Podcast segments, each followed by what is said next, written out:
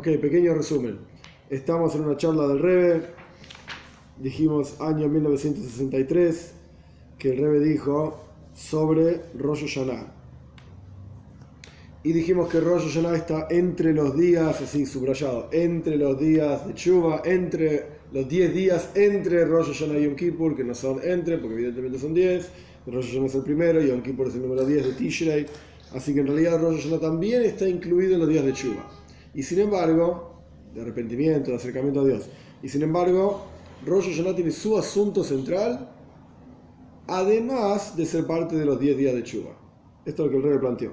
Está entonces el asunto de Chuba de Rosh Hashanah, el arrepentimiento y acercamiento a Dios eh, propio, perdón, propio de los 10 días entre Rosh Hashanah y Yom Kippur, hacer y Chuba, así se llama en hebreo, y está el asunto central de Rosh Hashanah. Y por, por, supuesto, el asunto central de Rosh Hashanah está por encima del asunto de Teshuva de Rosh Hashanah. Esto es lo, primero que el rey planteó. Y después el rey explicó que el asunto central de Rosh Hashanah es Hamelech, el rey. Tamlihuni Aleichem. Háganme rey, dice Dios. Háganme rey por sobre ustedes. Este es el centro de Rosh Hashanah. De hecho, ya lo mencioné también en el Maxor, en el libro de rezos de Rosh Hashanah, está N veces, no sé, nunca las conté, pero montones y montones de veces, Amelech, Melech, esto, Melech, lo otro, el rey, el rey, el rey y el rey. El centro de Rosh Hashanah es el rey. Es verdad, hay un juicio, es verdad, está el shofar, que ahora vamos a ver de qué se trata, pero el centro es el rey. Este es el centro. De hecho, el shofar es para coronar a Dios como rey, como vamos a aprender hoy. Entonces el centro es el rey. Bueno, entonces, terminando, digamos, con el resumen, el rey explicó que al fin y al cabo son tres niveles. Tres niveles. Nivel número uno, mitzvot. Dios dice, andase esto. Dios dice, no hagas aquello. Ay, si yo me salí del sistema y no cumplí con lo que Dios dijo, porque hice lo que no había que hacer o no hice lo que, lo que tenía que hacer, chuba, viene el segundo nivel, chuba, arrepentite, acércate a Dios, etc. Pero este nivel es limitado porque después de todo está directamente relacionado a las mitzvot. Está por encima de la mitzvah porque repara y corrige la mitzvah, pero está relacionado a las mitzvot. O en tercer nivel, la esencia misma de ayer. Y esto el Rebbe lo relacionó con Rosh Hashanah, con la cabeza del año, porque se llama Rosh, así como la cabeza tiene estos tres niveles, en el final de la clase pasada. De la misma manera en Rosh Hashanah están estos tres niveles, dirigiendo todo lo que ocurre a lo largo del año. Bien, estamos en la página 1146. A partir de ahora, el Rebbe lo que va a explicar es cómo se relaciona el shofar con toda esta cuestión. Y va a mostrar tres asuntos en el shofar, estos tres, relacionados con los tres asuntos mencionados anteriormente.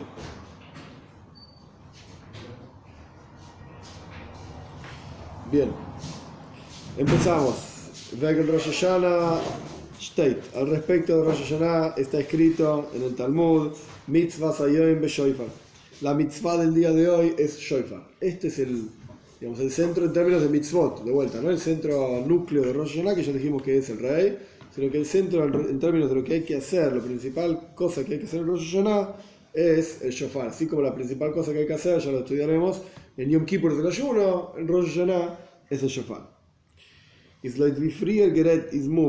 entiende de acuerdo a lo que hablamos anteriormente, que estos tres asuntos, estos tres trabajos espirituales de Rosh Hashanah, es decir, hacer a Dios rey por sobre nosotros, Shuba, el arrepentimiento y acercamiento a Dios, un Kiba Mitzvah y la observancia de Mitzvot, en Mitzvah se encuentra también en la Mitzvah del día.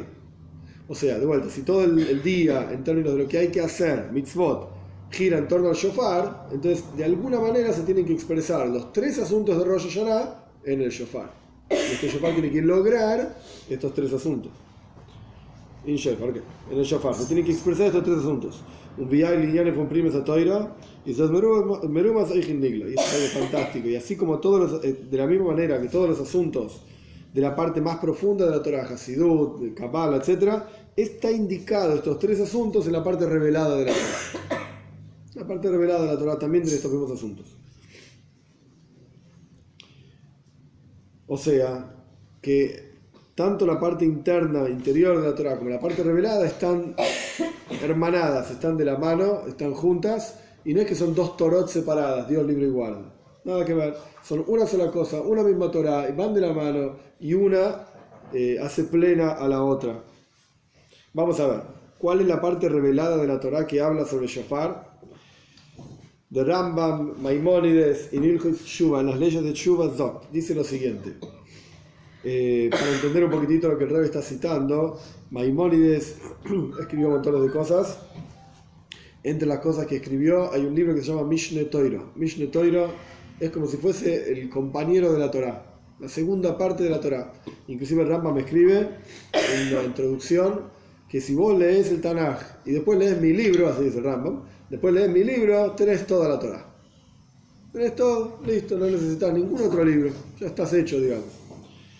Bien, y este libro está dividido a su vez en 14 libros, no es un solo libro, son 14 volúmenes, digamos, 14 libros. Y esos 14 libros están divididos en leyes, y las leyes están divididas en capítulos, y los capítulos están divididos en alajot, eh, parrafitos dentro de cada capítulo. Una de las leyes que hay en todos estos Etc., se llama Hilchus Tshuva, las leyes de cómo se hace Tshuva. El Rambam codifica absolutamente todas las leyes de la Torah, todas, todas, todas las prácticas y las que no son prácticas. Y hay que saber qué espera la Torah de cada Yehudi en cada situación. Ok, hice algo que no tenía que hacer. ¿Y ahora qué espera la Torah de mí? No sirve decir, hace chuva. ¿Y cómo se hace chuva? El Rambam obviamente tiene montón de leyes, ahora no es el momento para las leyes de chuva del Rambam, pero dentro de estas leyes de chuva el Rambam me escribe lo siguiente. El Rambam escribe todo en hebreo. A pesar de que el tocar el shofar en Rosh Hashanah es un decreto de la Torah, punto, chao, no hay racionalidad detrás del tema, basta, la Torah dice que toque shofar, tocamos shofar. Sin embargo, dice Rambam, Remes Yeshboy.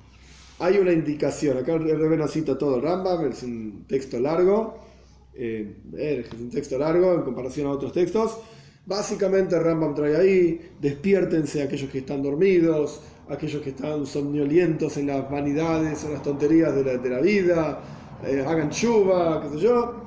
Y termina el Rambam diciendo, y hagan chuva. El shofar entonces nos recuerda, hay que retornar a Dios. Esto es lo que el Rambam escribe. No quiere decir, de vuelta, el mismo, mismo lo dice, no quiere decir que esta es la razón por la cual tocamos el shofar. No hay que confundir las cosas. ¿Por qué tocamos el shofar? porque Dios quiere que toquemos el shofar. Listo, se acabó, punto. Entre paréntesis, aprovecho ya para, para introducirlo en un video. Ahora en este video que, hice de por qué los judíos no creen, etc. Uno de los comentarios, uno de los comentarios era que el Rambam no es una fuente suficientemente eh, con autoridad, etc. Eh, porque el Rambam era un racionalista. Es verdad, el Rambam era un tipo que, un, tipo, un gran rabino, un genio total, que racionalizaba y escribió Sfarim, libros con filosofía y razonamiento, es verdad. Pero este libro, que estamos citando ahora, y el libro que yo cité en ese video también, etc., este libro no es un, no es un libro racional, no tiene nada de razonamiento. De hecho, acá el Rambam lo está diciendo claramente. ¿Por qué tocamos el shofar? Porque Dios se le cantó. Próxima ley. No hay razonamientos, volteretas explicaciones bonitas, nada, nada, nada, cero. Acá estamos hablando de leyes. A mí qué me importa por qué. Ley es ley, ya está. Porque a Dios se le cantó. Después si querés en otro libro, discutimos el porqué de las leyes. Bueno, pero acá no. Entonces el Rambam dice vuelta. leyes están para cumplirlas. Claro que sí, totalmente. El Rambam dice claramente, entonces, volviendo al texto, ¿por qué tocamos el shofar? Porque es un decreto de la Torah. Punto. Y esto es lo que Dios quiere. Sin embargo, hay una indicación detrás de esta cuestión, algo que podemos aprender de ello un remes, se dice en hebreo, una indicación, que es el, tema de Tshuva. Bien, Dartman, Farstein, el, el Rebe, la forma que el Rebe estudia Rambam, uno ve las charlas del Rebe, los discursos del Rebe, es increíble, es fantástica, fantástica, y uno logra ver, obviamente a través de los ojos del Rebe, porque uno por sí mismo no, somos nada, no somos nadie, etc., cómo el Rambam era ordenado, el Rambam no tenía iPad y iPod ni computadoras, un genio, pero un genio fuera una mente diferente, una mente totalmente diferente. Con una palabra o con el orden en que te ponen las leyes te está enseñando cosas. Impresionante, impresionante. Quien lo lee así nomás no se da cuenta, pero Impresionante. Entonces acá vamos a volver a la cuestión. Tenemos las leyes de Chuba. ¿Cómo se hace Chuba? Y en, medio de toda esta cuestión, el Rambam dice, ah, en Rosh Hashanah se toca el shofar.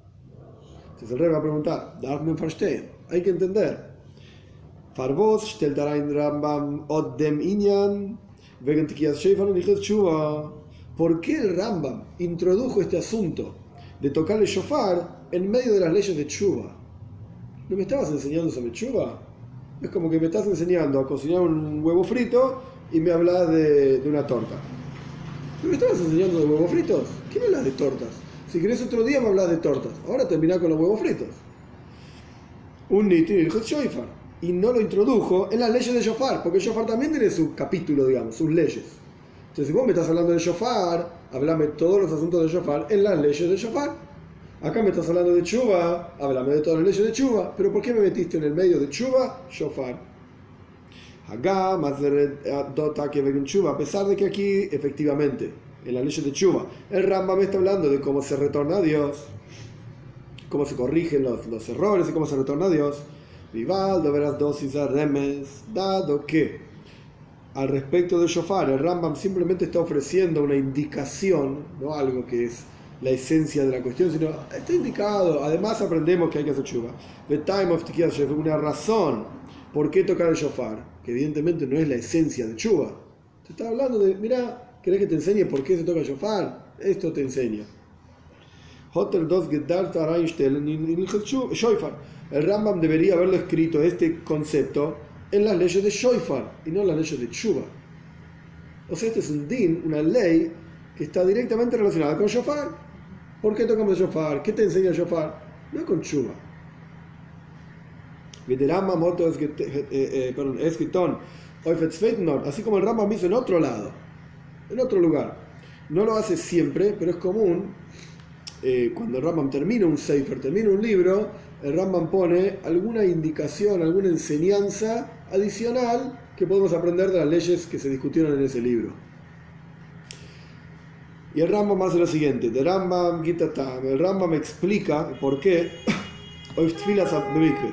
por qué sumergirse en una mikve, en un barrio ritual. El Rambam explica por qué. Después de todas las leyes, leyes de cómo se construye una mikve, qué es una mikve, cuál es la ley para ir a la mikve, etcétera, etcétera. Después de terminar todo eso, el Rambam dice, te voy a contar por qué la mitzvah de la mikve. El Rambam dice así, el el Rebe nos cita todo. ¿Por qué vamos a la mikve? La razón más simple es porque Dios dijo que hay que ir a la mikve. ¿Qué vuelta está? Hay que la mikve. Punto.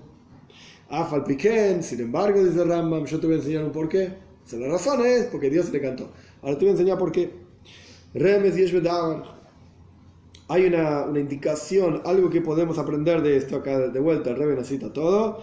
Pero el punto es, el Ramba me escribe ahí, que quien quiere purificarse de las malas opiniones y malas ideas y pensamientos inapropiados, tiene que sumergirse en las aguas de la, de la inteligencia pura. Media das escribe Ramba.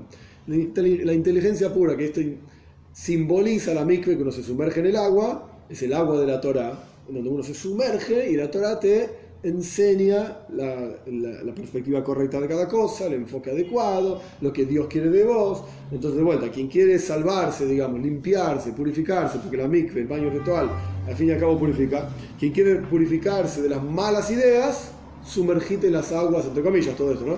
En las aguas de la Torah. Se escribe Rama. Letar quien quiere purificarse, estas son las partes que el Rebe cita, em, purificarse de las impurezas de las almas, y las malas ideas, entonces debe sumergirse en las aguas de la, de la inteligencia, del conocimiento puro, la Torah. Esta es la idea detrás de la mikve, no el porqué de la mikve. ¿Por qué de la mikve? Porque a Dios se le cantó. Chao, anda a bañarte. Básicamente. De verdad. Sí, esto es básicamente así, medio bruto, pero básicamente es así. Ahora, la idea detrás, etc. Bien. Pero el Rambam no puso esa idea de la mikve en las leyes de Chuba. Porque al fin y al cabo, parte de Chuba, parte de retornar a Dios es, y mira, estás pensando torcido, pensás todo mal, tenés que empezar a pensar bien, estudia Torah, Y esto te va a enseñar de vuelta el enfoque apropiado, etc. El camino recto para llegar a Dios, que estás todo, todo torcido. Debería haber puesto esto de la mikve para purificar los pensamientos y las ideas de la Torah y de yo en las leyes de Chuba, pero no lo hizo. Lo puso en las leyes de mikve. Cuando terminó con todas las cuestiones técnicas, digamos, de, una mikve y de cómo se va la mikve, etc., puso esto. No le dijo es el, el Rambam lo puso en las leyes de mikve. Entonces ahora es mikve, porque evidentemente el Rambam me está explicando el por qué, una idea por lo menos, el por qué de la mikve, ¿dónde lo ponemos? En las leyes de mikve. ¿Dónde te lo voy a poner? Pero acá vemos una cosa rara. Respecto de Shoifar, el Rambam no hizo esto. El Rambam, entre comillas, arrancó el porqué del shofar de las leyes del shofar y la copió, la pegó, digamos, cortó del shofar y lo pegó en chuba. Algo está tratando de decirte. No lo hizo porque se, equivocó. Copy-paste y lo copió en otro lado. Esta es la primera pregunta. Hoy también tenemos que entender, en que el Talmud dice así. Dios pide, digan frente a mí, digan frente a mí, Zichroinois, versículos, lo leemos en Musaf, en la plegaria adicional de Rosh Hashanah, leemos versículos que le pedimos a Dios que nos recuerde, para bien, para darnos un buen año. Este es Zichroinois. Y después dice el Talmud, digan versículos en los cuales me nombren, dice Dios, ¿no? Me nombren a mí como rey para que yo sea el rey de ustedes. Y el Talmud termina diciendo en esta frase, ¿y cómo se hace todo esto? con el shofar. Vayan y toquen el shofar. En la práctica, en la plegaria de Musaf de Rosh Hashanah, la plegaria adicional, decimos 10 versículos 10 versículos de recuerdos, que le pedimos a Dios que nos recuerde, 10 versículos de reinado, que le pedimos a Dios que sea nuestro rey, y 10 versículos de shofar. En diferentes lugares en el Tanaj, donde habla de shofar. Y obviamente tocamos de shofar.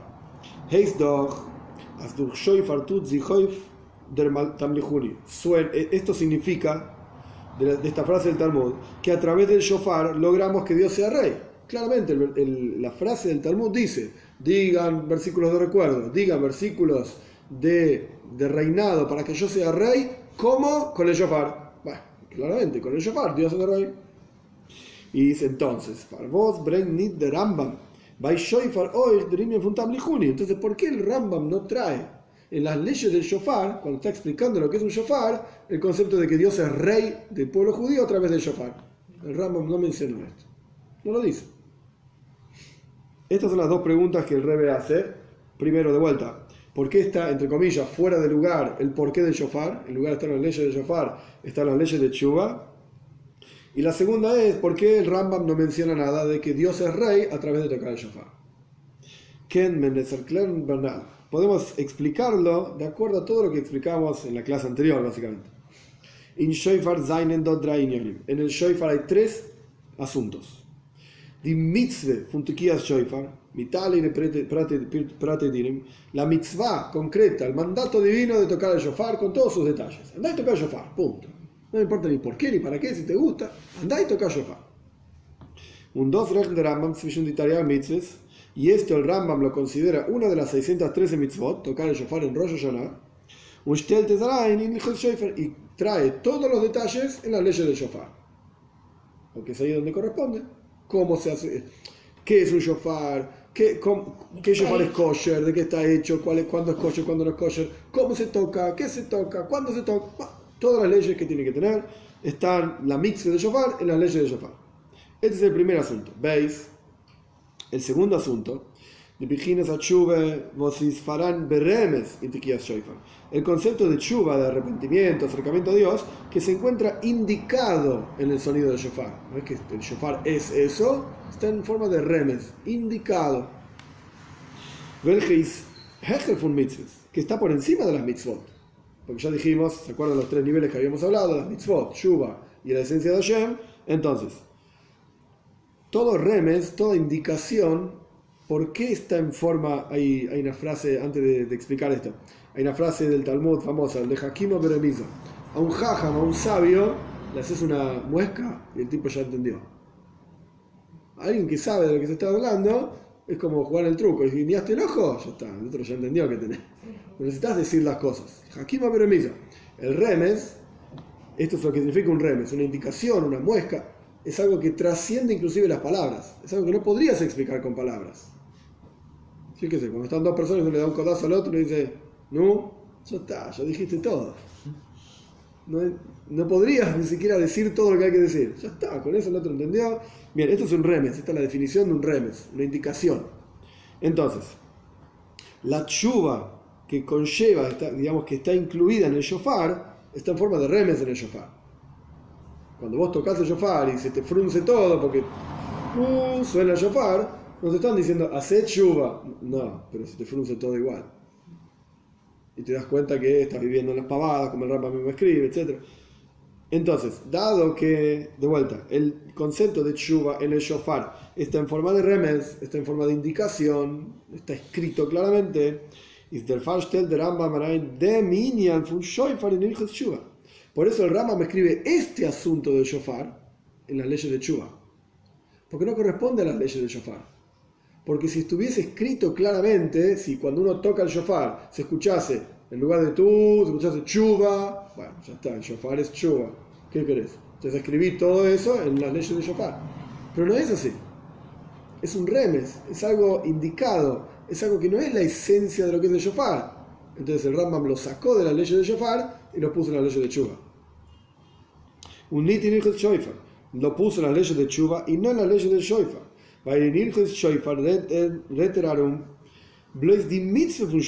porque en las leyes de Shoifar el Rambam solamente menciona todo lo que tiene que ver con la mitzvah de Shofar. De vuelta, de qué está hecho y, cuándo se toca, etcétera, cómo se toca. Mitire Pratedim, con todos los detalles. Más que en Chuba, lo que en ese caso con Chuba, como ya explicamos en la clase pasada, y Seher Fumitzes está por encima de la mitzvah del Shofar. Chuba trasciende las mitzvot. Entonces el Rambam no puede escribir, hablando de la mitzvah, el concepto de chuva. No, no, no, no pega ahí. Porque la chuva está por encima de la mitzvah del shofar. La tengo que sacar del shofar, la tengo que llevar al otro lado. La llevo a la ley de chuva, donde corresponde, porque chuva está por encima de la mitzvot. Un isblois merumas y está solamente indicado en la ley del shofar. ¿Se entiende lo que está pasando? Dado que de vuelta, ya estudiamos, Chuba trasciende las mitzvot, donde el Rambam se ocupa de la mitzvah concreta de Shoifar, no puede poner la Chuba del Shoifar. No pega ahí.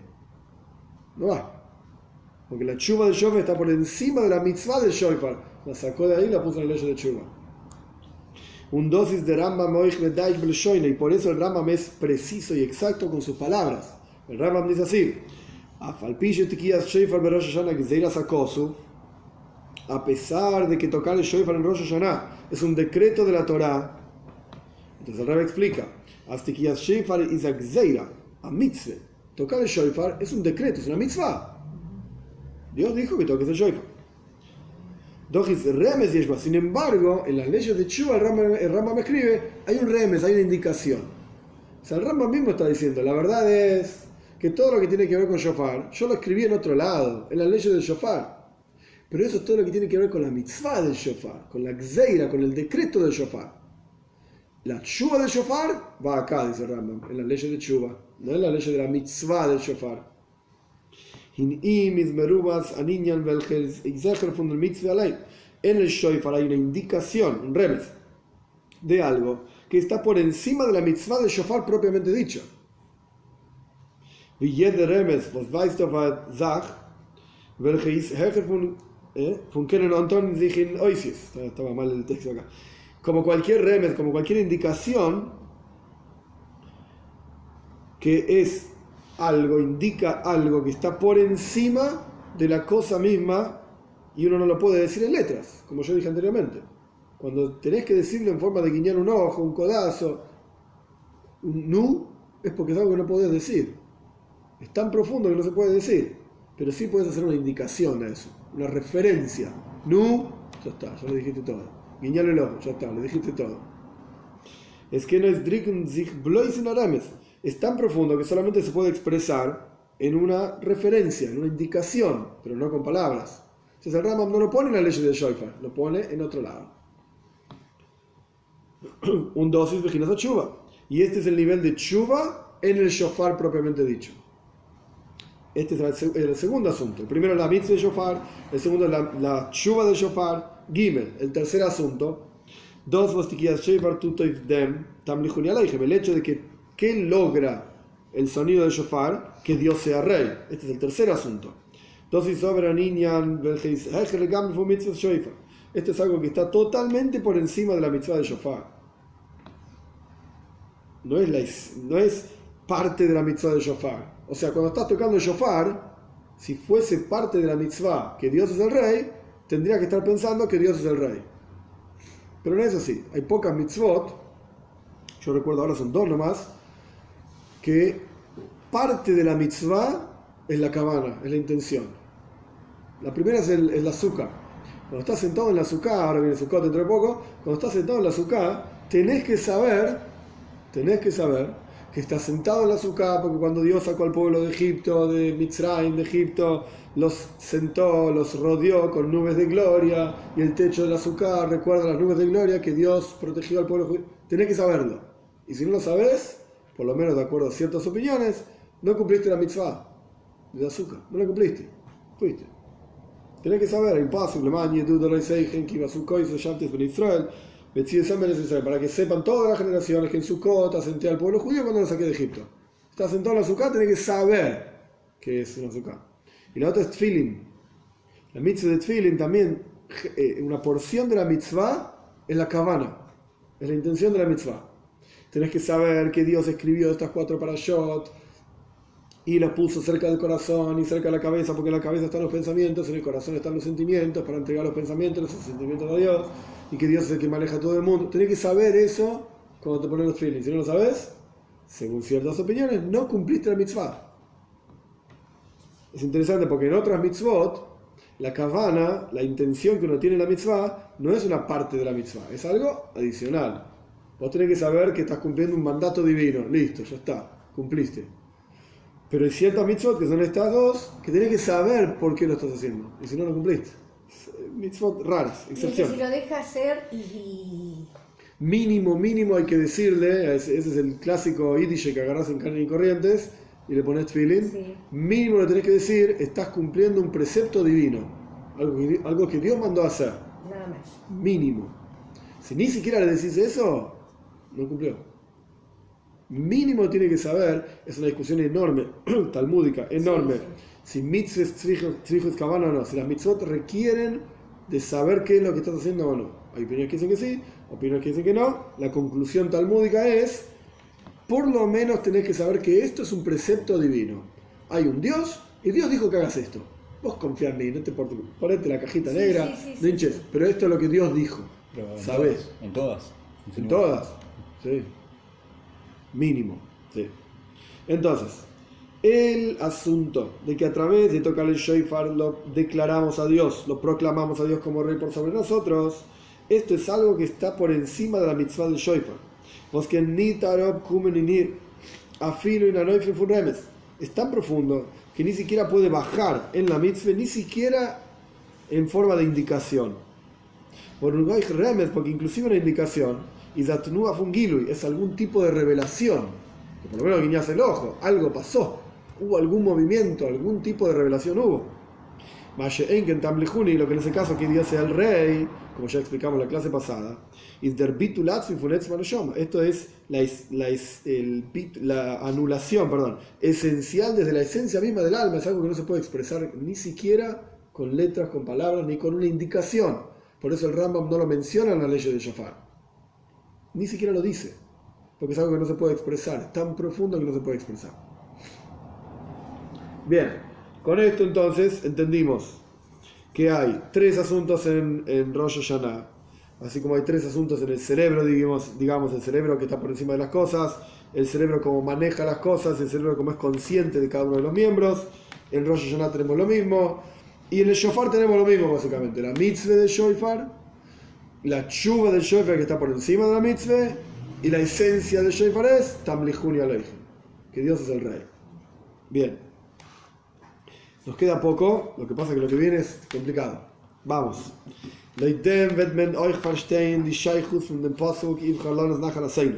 A través de esto vamos a entender también la relación que hay entre el versículo traducido literal de los Salmos, elige para nosotros nuestra herencia, en el capítulo en el versículo 47, si no recuerdo mal, de los Salmos, en el capítulo, perdón, 47 de los Salmos, que decimos antes del sonido del shofar, ¿qué relación tiene este versículo con el shofar? Este salmo, de vuelta, si no recuerdo más, mal de 47, se dice siete veces antes de tocar el shofar, como preparación para tocar el shofar. El de mi edad justo que estoy Ah. Y en este, en este salmo, en este capítulo de salmos, aparece "Ole Elohim Bisrua, Hashem Bekol Shofar, se elevó Dios en la trubá, Dios con la voz del shofar. Ok, aparentemente esa es la relación que tiene ese salmo con el shofar. Pero hay otra cosa mucho más profunda. Hay un versículo de vuelta en este salmo que dice, elige, le pedimos a Dios, elige para nosotros nuestra herencia. Vos elegí lo que nos toca a nosotros. ¿Qué tiene que ver con el shofar? MS Bejira, ¿qué significa libre albedrío? ¿Qué significa verdadera elección? Significa que aquello que uno elige no viene, no surge de ningún tipo de razonamiento secundario. No hay un porqué. Por ejemplo, cuando uno va al supermercado y uno quiere ahorrar porque están difíciles los tiempos y que sé yo, sé cuánto, y uno va a comprar detergente porque necesita detergente, ¿cuál compras? En muchos casos el más barato.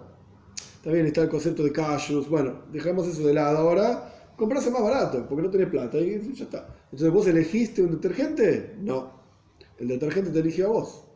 Hay un por qué vos elegiste ese detergente. O porque dice que te deja las manos más lindas, o porque olor a limón y a vos te gusta el limón. Hay un porqué. En el momento en que hay un porqué, ya no es elección. No estás eligiendo. Mentira. No se llama elección. Estás, entre comillas, forzado a tomar ese. Porque si todos los detergentes que hay dando vuelta tienen olor a rosas, por decir cualquier pavada, y, es- y a vos te gusta el limón, y este es limón, ¿qué elegiste el color limón? No, no elegiste nada. Estabas forzado a tomar ese. Si vos no te gusta el olor a rosas, te gusta el detergente de olor a limón. Entonces no lo elegiste. Verdadera elección es cuando no hay ninguna otra razón, ningún razonamiento, ninguna lógica, nada, nada por la cual vos tengas que tomar eso y sin embargo lo tomás. No sino que simplemente por libre albedrío, la libre elección de quien elige, cuando se expresa esa esencia de la, de la persona misma que elige, es que realmente se llama elección. Es decir, de vuelta, no hay una razón del por qué uno elige. Porque el, el porque cuando hay una razón por la cual la persona elige un por qué, es doch disiva machriachim zu is kleimen und se is nit ken bechira hofsh. Esto es un asunto extremadamente largo y profundo, pero vamos a quedarnos con lo que dice el Reber más, porque cuando hay una razón por la cual la persona elige, esa razón fuerza a la persona a tomar eso, ese objeto, digamos, y ya no se llama libre albedrío. No se llama libre albedrío. Es como si dijésemos, es un ejemplo nada más, tenés una manzana podrida y una manzana sana. Y vos querés comer manzana. ¿Cuál elegís? Eh, manzana sana, que estás loco. Te, vas a- te va a caer mal la manzana podrida. Muy bien, no elegiste. Mentira. Estaba forzado, una persona sana, obviamente, estaba forzado a tomar la manzana normal, sana. No podés agarrar la otra manzana, está podrida. Nadie come eso. Entonces no es que vos elegiste ahí, no elegiste nada. Está Hay una razón por la cual está forzado a tomar esa manzana. Ahora, si hubiese dos manzanas, que físicamente hablando no existe, es imposible, pero si hubiese dos manzanas exactamente iguales, pero exactamente iguales, y no es que una está más lejos que la otra de manera tal que tenés que estirar más la mano, exactamente iguales, exactamente condiciones mismas, etcétera, etcétera, ahí podrías elegir. Porque ahora sí, no hay ninguna razón por la cual tenga que tomar una por sobre la otra. Ni porque está a la derecha, ni porque está a la izquierda, ni porque está arriba, abajo. Nada, un caso ideal, ¿sí? Ahí realmente sería elegir.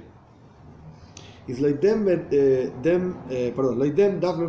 De acuerdo a esto tenemos que entender. ¿Cómo podemos vincular este versículo, que le pedimos a Dios que Él elija, elige para nosotros nuestra herencia, ¿cómo podemos vincular esa elección divina con el trabajo espiritual de tocar el shofar? Aparentemente no pega. Porque la elección divina, ¿por qué Dios nos elige al fin y al cabo como sirvientes de Él para ser nuestro rey? Porque nosotros tocamos el shofar. Porque hicimos algo. Hay un por qué Dios nos está eligiendo. Entonces aparentemente Dios no está utilizando su capacidad de libre albedrío para ser rey sobre nosotros. Porque uno tuvo que hacer algo al fin y al cabo. ¿Qué hicimos nosotros? Tocamos el shofar. Entonces Dios dice, ah, tocaste el shofar, entonces voy a ser rey tuyo. Porque vos tocaste el shofar. Pero si yo lo elijo... Sí, es lo que hay que hacer. Mirá, tenés razón. Pasa que acá al revés está tratando de explicar este otro versículo donde Dios elige. Entonces, sí si el Yehudi no hiciese nada, no hiciésemos ninguna boida, ningún trabajo en Rosh Hashanah, y Dios nos elige como, rey, eh, como sirvientes de Él porque Él es rey, ok, tiene sentido, elígenos, mirá, no somos nada, no somos nadie, no hacemos nada, y nos elegís igual. Pero acá hicimos algo, tocamos el shofar, ya explicamos que la esencia de tocar el shofar es que Dios es el rey, entonces no es que Dios nos elige, no, no, entre comillas nos merecemos que Él sea el rey, te nombramos como rey, ya está tiene que ser el rey. No es que él elige. ¿Se entiende esto o no? Es un problema conceptual, digamos. ¿Por qué este versículo dice que Dios tiene que elegirnos a través de que nosotros tocamos el shofar? ¡Ey! Si nos merecemos que seas el rey porque tocamos el shofar. Hay una razón, una lógica de por qué él tiene que ser rey. Lloyd Friedrich en sin embargo, de acuerdo a lo explicado anteriormente, la explicación anterior, es verstandig, vamos a entender. Y la idea es así: avoida fun eh, mitzvah, un chuva in shofar, el trabajo espiritual de la mitzvah de shofar, que consiste en tocar el shofar. Y, la, y el asunto superior de la chuva del shofar, que es este remes, esta indicación, que cuando suena el shofar todos tememos a Dios y todos pensamos en hacer chuva, este trabajo del Langen no llega a la esencia misma de Dios, es verdad, es una mitzvah. Después de todo, toda mitzvah tiene un shar, una recompensa. Tiene una recompensa. Entonces, ¿qué es, ¿cuál es el concepto básico de recompensa? Yo hice algo, hice un trabajo, merezco una paga. Obviamente, de acuerdo al trabajo, la paga, etc. Pero bueno, el punto es, yo hice una mitzvah, cumplí una mitzvah. Dios, paga. Me lo merezco. Cumplí una mitzvah. Entonces, esto, esta relación con Dios, no es una relación con la esencia de Dios. ¿No? Es una relación con el Dios, digamos, como Él se expresa como dador de esa recompensa. Él nos paga. Hiciste una misma, ok, te mereces una paga. Será en el Ganeiden, será acá, no importa, esto es otra, otra discusión para otro día. El punto es, hiciste una mitzvah, Dios te paga. Pero entonces no es una relación con Él mismo. no, porque vos tuviste que hacer algo para que Él te responda. Entonces Él dice, ¿sabes qué? Está todo bien con vos, te mereces, de verdad, una paga por la mitzvah, pero yo, mi esencia, está muy por encima de algo que vos puedas hacer. Entonces, mi esencia no se vincula con vos. Se vincula solamente yo como, como pagador, digamos, de esta, de esta recompensa que vos te mereces porque hiciste una mitzvah. Pero no soy yo. Estoy muy por encima de esto. Lo mismo pasa con la chuva dentro del shofar. Después de todo está relacionado a que uno escucha el shofar y recuerda que tiene que hacer chuva. Tiene una forma, ya no es la esencia misma. En todo momento en, que, en que algo se puede expresar y revelar de una forma determinada, quiere decir que no es la esencia de la cosa. Ya tomó una forma, ya está limitado de alguna manera a un tipo, una, la palabra es forma en sí, sura, se dice en hebreo, forma. Der Ort von Bechira la esencia el lugar, perdón, de la, de la libre albedrío, entonces, no tocan ni la mitzvah de shofar, ni la chuva de shofar en la esencia misma de Dios, ni en el libre albedrío, digamos, de Dios, porque solamente tocas y salusa de leila un tzulim, salusa de tato. Toca, estas son palabras de Kabbalah en hebreo, en arameo, voy a tratar de explicar lo mejor posible. el lugar que se toca cuando uno cumple una mitzvah en Dios es un lugar que viene un despertar de arriba causado y a partir de un despertar de abajo. Pero no es la esencia misma de Dios. No es la esencia de Él. Vamos a leer unas líneas más y después doy un ejemplo.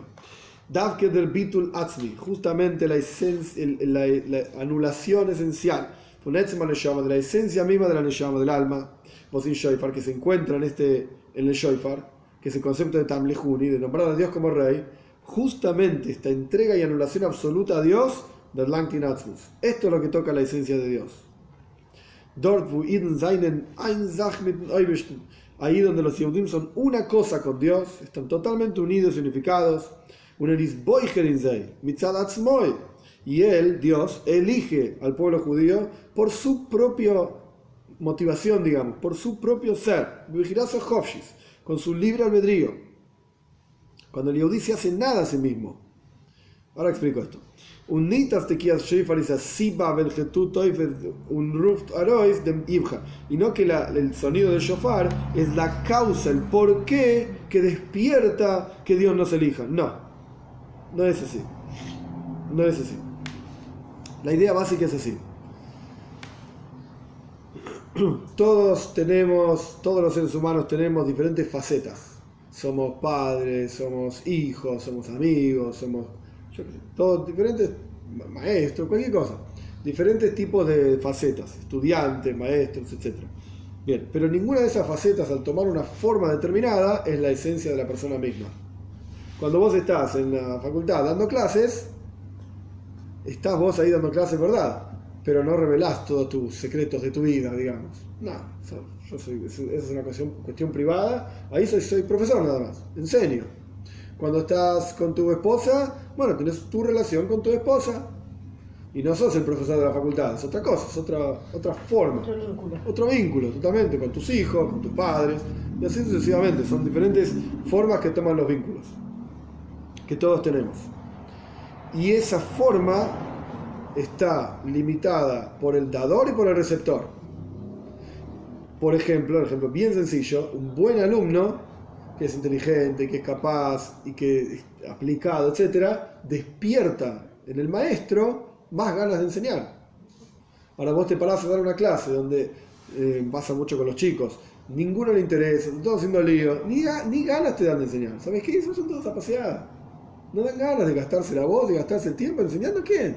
Nadie tiene interés. Ahora, si vos tenés un, pibe que está ahí escuchándote y, abre los ojos y, me, me explicás más, te dan ganas lindo, vas y explicas, eh, explicas más. Bien, esta es esta relación que acá en Kabbalah se llama y se usa de Tata y se usa de Leila. Cuando hay un despertar de abajo, hay un despertar de arriba.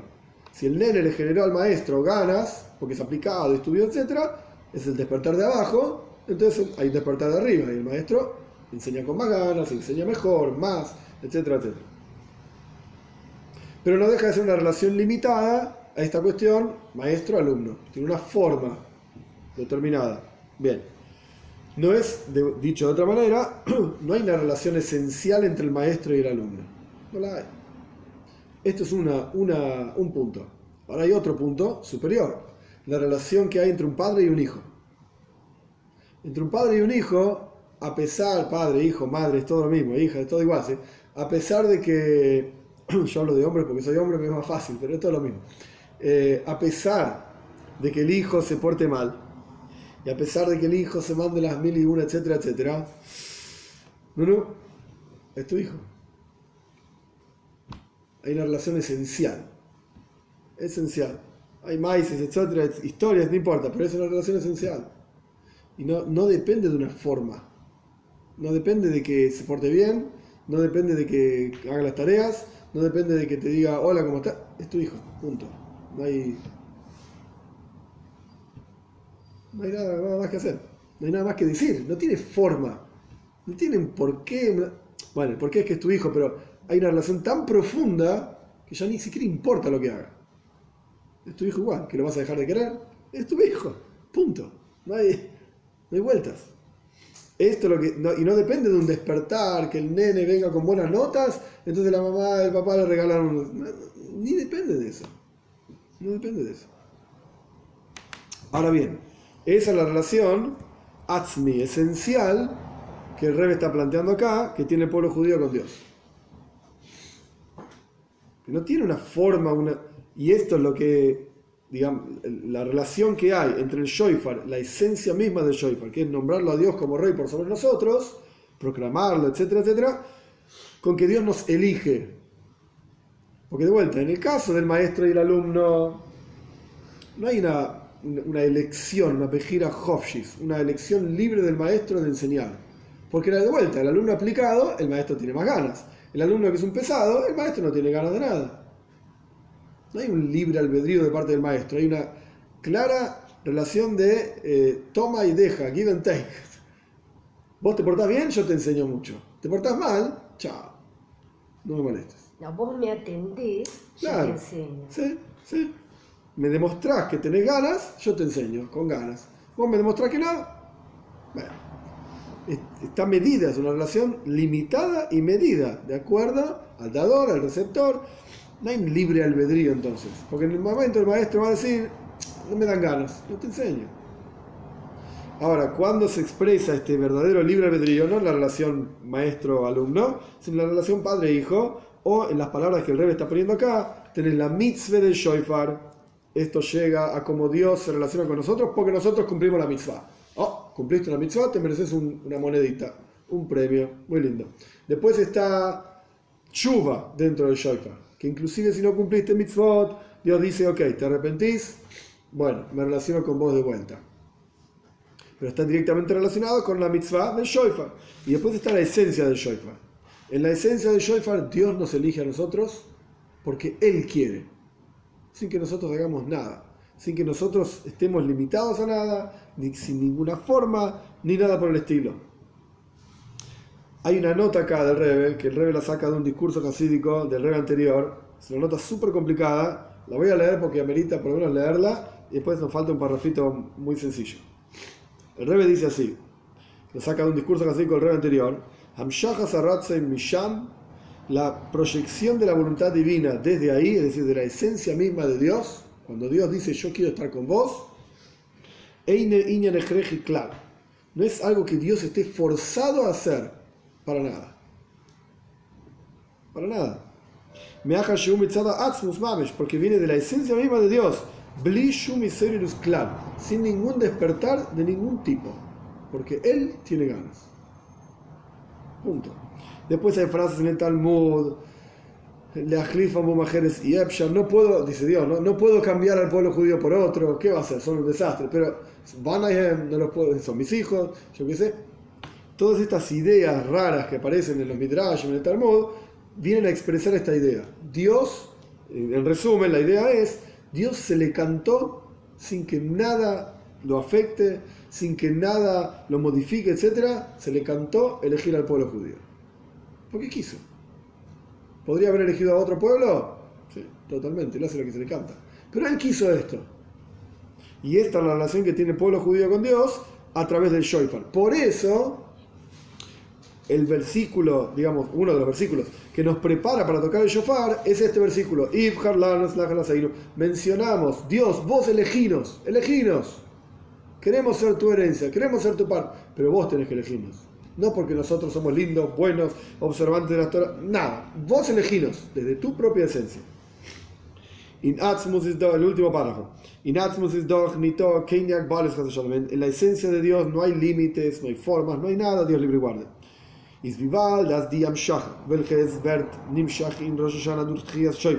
Dado que la proyección divina que se proyecta en Rosh Hashanah a través de tocar el shofar, is von Atzmus allein, surge de la esencia misma de Dios, y en esta proyección entonces viene de la esencia misma de Dios, no hay cálculos, no hay cuentas, un keine Talshelus, y no está limitada a la cadena de mundos, no hay ninguna cosa que pueda detener esta proyección que se proyecta desde la esencia misma de Dios hacia el pueblo judío cuando tocamos el shofar. Con seguridad va a ser la proyección esta como Dios quiere. o eh, doja vadaitoif, que, él con seguridad quiere cosas buenas para el pueblo judío, y eh, como está escrito, Asber Pnei Melech, que en la luz del rostro del rey es Norheim, hay solamente vida, un Toivin Gashmius, y no solamente cosas buenas pero espirituales y después arreglate en el mundo material donde vivís, no, sino que cosas buenas físicamente hablando, materialmente hablando, se van a proyectar cuando el pueblo judío en Rosh Hashanah toquemos el shofar, Kiadúa, como es sabido, esto es algo muy complejo, lo leo así rápido, is verbunden que la esencia misma de Dios está relacionada con el mundo físico, material, y que se va a proyectar desde la esencia misma de Dios, una ser inscriptos, ser sellados para bien, para un año bueno y dulce, con algo, con cosas buenas que se vean y estén reveladas a nuestros ojos de carne y hueso, que nosotros veamos que es bueno realmente.